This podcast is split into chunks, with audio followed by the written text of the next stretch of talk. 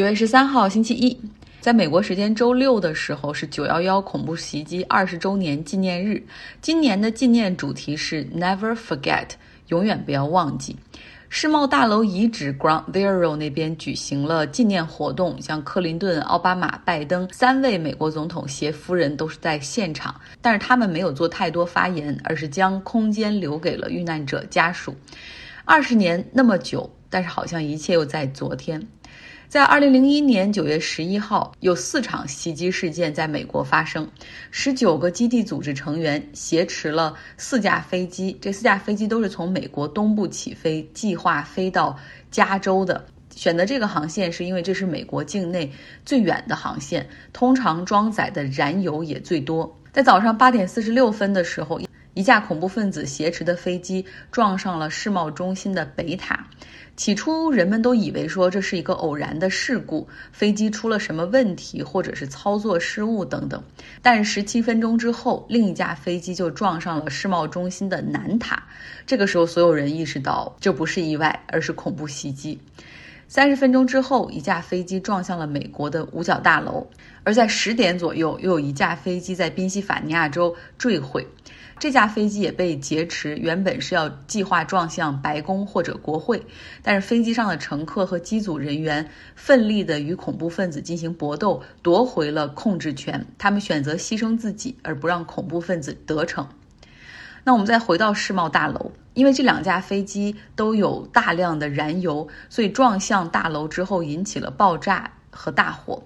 两栋大厦在燃烧了一小时左右。双双倒塌，而这一小时的时间就是关键的救援时间。纽约市和纽约州的消防队全力出动，他们进入到大厦里进行灭火和疏散，但是火势很大。尤其是高层建筑，那有这种烟囱效应，所以火势会快速的向上去烧。很多在一百层以上的这些公司的员工，从一开始基本上就没有逃生的希望。比如说，一个做美国国债交易很大的一个金融公司，叫 Counter Fitzgerald，这家公司他们在一百零一层，当天在办公室里的六百五十八名员工全部遇难。他们公司的创始人 CEO 当天正好送儿子去上幼儿园的第一天，所以他到公司的时间稍微晚一点。当他抵达世贸大厦的时候，整个大楼已经被撞起火。他不停地抓住从里面跑出来的人，问哈说你是哪一层的？你是哪一层的？他听到有六十七层、七十九层，最高的一个人是从九十一层跑出来的，但这些都比他公司所在的楼层要至少低十层。所以眼看着大楼的倒塌。他也无能为力哈，他跑到了一辆汽车底下躲了起来，然后抱头痛哭。对于很多遇难者的家属来说，那一个小时是通过电话陪着家人走完人生最后一段路。那另外呢，大厦中还有大概两百多人，最后选择从充满浓烟、灰尘以及即将崩塌的大厦中跳窗而出。照片，我相信很多人也最近也重新看到了哈。那在二十年前九月十一号这一天，总共有。近三千人丧生，其中有三百四十人是消防队员。呃，如果大家看周六夜现场，就知道有一个常驻的卡斯叫 Pete Davidson，他的父亲就是一名死于九幺幺的消防队员。当时呢，Pete 只有七岁，对于他来说，父亲的去世是一辈子的创伤哈。去年他也有出了一部电影叫《斯坦登岛》，基本的讲述的是他个人的生活和精神状态，就是表面上。毫不在乎，我可以拿这个事儿开玩笑，但是破碎的内心是很难被修复的哈。那最后这个电影里给出的解脱的办法就是他子承父业当了消防队员，但是我们知道现实生活中他是一个喜剧演员哈。那听节目的很多朋友可能也去过纽约，也到过世贸遗址那个 Ground Zero。这个世贸遗址位于曼哈顿的下城区，去过那儿的人都知道密集的高楼大厦，然后那个地方的人流密集程度有多大，而且距离唐人街也不远，可以想象到当时在这儿所发生的事情是整个纽约都能够感觉得到的，甚至能够看得到的。这些画面对于一个城市、一个国家，甚至对于世界上所有爱好和平的人来说，都是一种创伤。像今天。我的读书俱乐部里面就问大家说对九幺幺有什么印象？大部分朋友都说，就感觉世界从那个时候开始就变了哈，主要矛盾就变成了反对恐怖主义袭击，然后进入到了一个反恐时代，全世界都有了共同的敌人。说说世贸中心两座大楼倒塌之后吧，其实很多遇难者的尸体是被掩埋在废墟之中。随着废墟的清理，很多家属是陆续在后面几个月的时间里，甚至长达半年的时间里，去的去接到电话，去认领遇难者的遗体。整个纽约的状态在二零零一年九幺幺之后，基本上就是 funeral after funeral，就是葬礼接着葬礼，整个城市都是被悲伤所弥漫着的。恐怖袭击只有几分钟，但是伤痛的愈合需要时间，需要好多年去去治愈哈。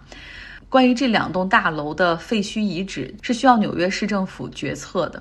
那双塔的遗址到底应该怎么办？是选择尊重逝者，把它空置着，还是进行重建，代表着恢复？最后讨论结果是我们既要重建，也要表示对逝者的纪念。所以就征集方案，最后呢，Ground Zero 胜出哈。我也发了很多照片在微信公号上。这个纪念的地方哈，Ground Zero 它并不是一个向上的塔，相反，它是一个向地下的这样延伸的一个感觉，有巨大的蓄水池，而这个水流呢，顺着岩壁流到最中心，落水的声音可以淹没城市的喧嚣。另外，所有逝者的名字都被刻在水池的四周。每年九月十一号这一天，Ground Zero 都会向天空打出两束光柱，代表着无尽的思念。那旁边的交通枢纽也进行了改造哈。那它的这个设计看上去像是一个即将展开翅膀要飞走的和平鸽。那关于重建，就是在旁边又建起了新世贸中心。如果大家以后有机会去纽约，真的可以去那儿去感受一下哈。美国总统拜登在社交媒体上发了很多话，哈，他说：“我们永远不会忘记那些逝去的人，也不会忘记在这场灾难中失去父母的孩子们，失去孩子的父母们，失去爱人、失去兄弟姐妹、失去朋友的那些人。我们会在破碎的地方寻找力量，会在黑暗中寻找光明，然后 rebuild 重建，renew and repair 重启和修复，哈。”纽约时报呢又接了一些什么东西，我们不能忘哈，never forget，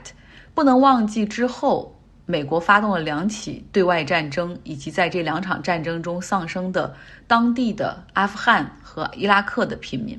也不要忘记借着反恐之名发生的虐囚事件，不要忘记美国国内之后出现数年里针对穆斯林裔居民的歧视和仇恨。《纽约时报》说，关于九幺幺，我们其实有很多东西不能忘记。那九幺幺事发时的总统哈小布什，昨天也是前往了宾夕法尼亚州坠机的地点去参加纪念活动。他发表了一个演讲，他说他希望大家不要忘记。美国的危险不仅来自于国外的一些恐怖势力，而且来自于美国内部所聚集起来的这些暴力以及极右的势力。那些蔑视种族多元化、无视他人生命、袭击国会的人，是美国新的威胁。所以，他直指的是现在共和党的一个这种右倾趋势，以及那些特朗普的粉丝。最后说一下受害者家属一直希望要求公布的 FBI 的调查报告。拜登呢下令要求 FBI 进行解密，先是公布了一个十六页的概要，基本上就是说，呃，这之前家属们一直怀疑有两个沙特人哈，一个是沙特政府的人，另外一个是沙特的外交官，他们涉嫌对这十九名恐怖分子进行协助，然后认为沙特政府有卷在其中。这个报告显示呢，虽然没有明确的。证据表明，这两个人协助了恐怖分子的劫机行为。但是，的确，这个沙特的外交官和恐怖分子中间的几个人有多次的电话记录，而且这个外交官曾经让他的助手帮助两个劫机者在他们之前抵达美国的时候帮他们进行安顿。外交官还和他助手说，这两个人是很重要的人物。然后，另外另外一名这个沙特政府的雇员，他之前和劫劫机的这个恐怖分子有在这个餐厅吃饭的这种记录哈。呃，那对此呢，沙特政府是马上表态说，这个认为沙特的国民和劫机者之间的这些联系纯属巧合，而且沙特政府从来没有参与其中，沙特王室也没有呃指出多年来沙特在反对恐怖袭击的立场上一直和美国保持一致，积极打击恐怖组织等等。嗯，好了，这就是今天的所有内容，讲了一期关于九幺幺的特别纪念，希望你有一个愉快的周一。